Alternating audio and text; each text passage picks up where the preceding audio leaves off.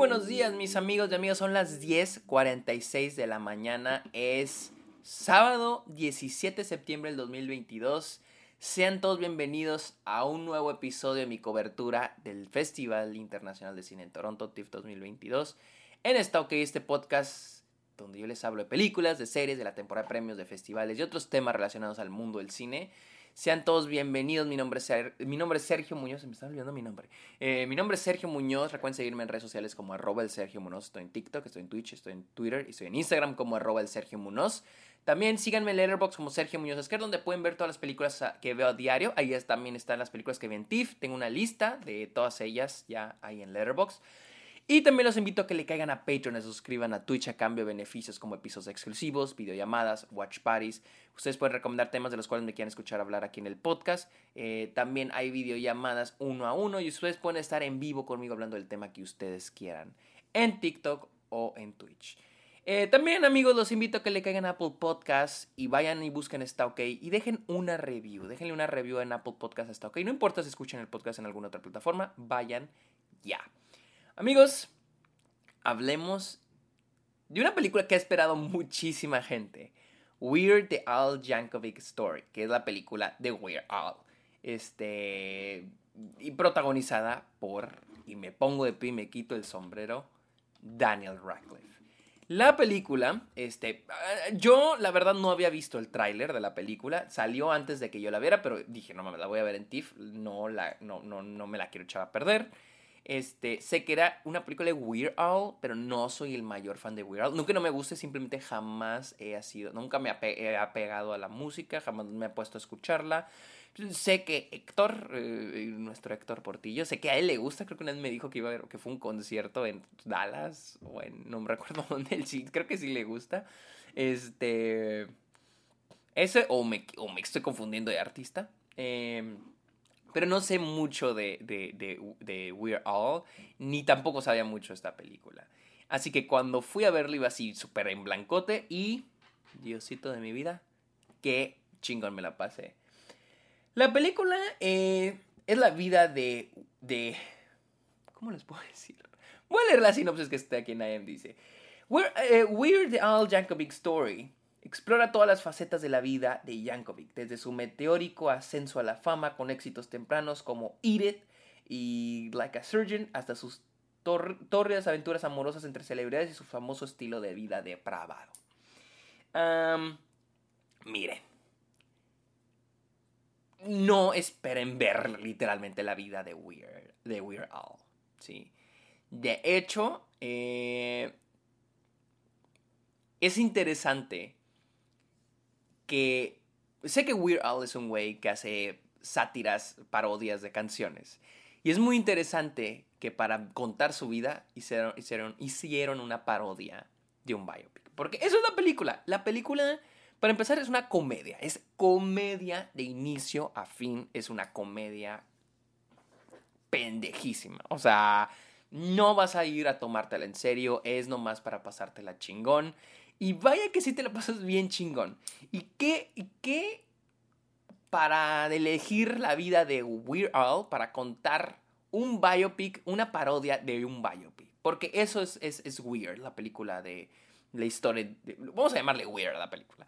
Eh, esto es Weird, es una parodia, es una sátira a, las, a los biopics y a las feel good movies este, todos estos momentos cliché que hemos visto en los biopics de cuando se le ocurre la, cuando, cuando su talento es descubierto, cuando encuentra su primer éxito, cuando le dan su primer disco, cuando puede grabar, cuando un estudio lo contrata, cuando su primer disco es un éxito, cuando anda de gira, cuando cuando se enamora de alguien que es una mala influencia o está con alguien que es una mala influencia, ya sea el, el mismo manager o una persona o se enamora de alguien que es una mala influencia y luego cómo se separa de sus compañeros. O sea, todos los clichés de los biopics, más de los biopics, eh, de los biopics musicales, aquí los van a encontrar de una manera muy, muy, muy cagada.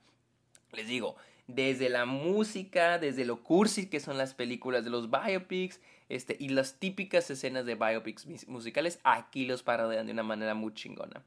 Eh, no hay mucho que decir, siento que la, actuación de Daniel Radcliffe es excelente, Daniel Radcliffe es increíble, o sea, o sea, algo que me gusta mucho en las películas es cuando los actores se ve que están disfrutando lo que están haciendo, que se le están pasando chingón. Y se nota que aquí Daniel Radcliffe se le está pasando de huevos. O sea, todos los actores, todos los actores, o sea, se la están pasando chingoncísimo haciendo esta película. No me gusta mencionar esto como algo bueno o algo malo, pero como esta es una película que está hecha solo para que la disfrutes, o sea, para que te la pases chingón, debo de mencionarlo, los cameos en esta película, wow me quito el sombrero. O sea, ¿cómo consiguieron toda esta gente para los cameos? Porque está... No mames, o sea, cada vez que sale alguien dices, no mames, güey, o sea, qué, qué pedo.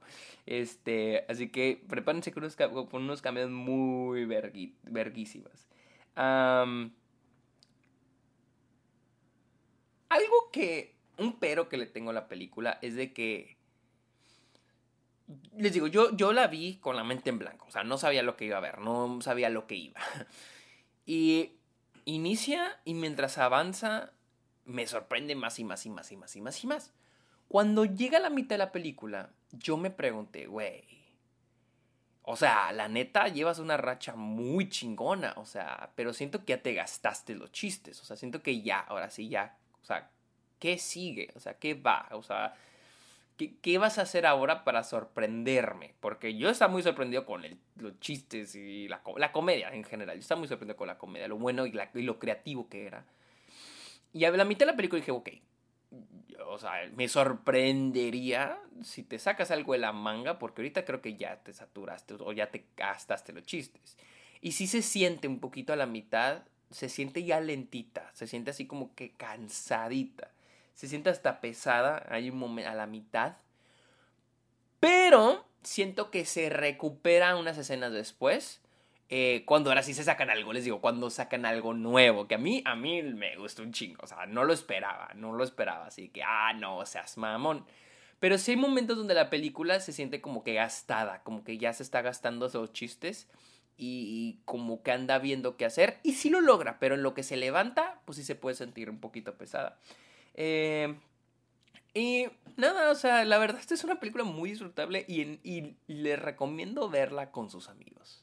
Con amigos, con amigas. O sea, es una película para verla así como una movie party en una fiesta. O sea, y, más sí, porque sé que sí hay mucha gente que es fan de Weird Al. Si son fans de Weird Al, esta es una película que quieren ver con sus amigos. O sea, esta es una película que se va a disfrutar con amigos. Es una comedia hecha y derecha. O sea, no es una película para tomarte. O sea, que, que sí es la vida de Weird No, esta no es la. o sea, sí, ya les digo, esta no es la vida de Weird Al. Este es una parodia de los biopics, de las feel good movies, de todas esas madres. O sea, y más porque. No es como que hayan dejado de salir ese tipo de películas. Todavía salen. De hecho, la otra vez vi el, el, este, el... Creo que era el biopic, el tráiler del biopic de Whitney Houston. Y, o sea, y, se nota, o sea, ya es hasta ridículo. El, los biopics de ahora se me hacen ya muchos, la mayoría, no todos, pero la mayoría se me hacen ya hasta ridículos, o sea, repitiendo los mismos clichés, los mismos tropes que se han repetido miles de veces. Y me alegra mucho que esta película se burle de ellos, porque ya estoy harto y me alegra que alguien se esté mofando de esos pinches, de esas pinches películas. Así que bueno, esta fue mi opinión de Weird, la cual o sea, incluso el hecho de que va a salir en, Roku Channel es como que no mames, güey. O sea, qué mamada.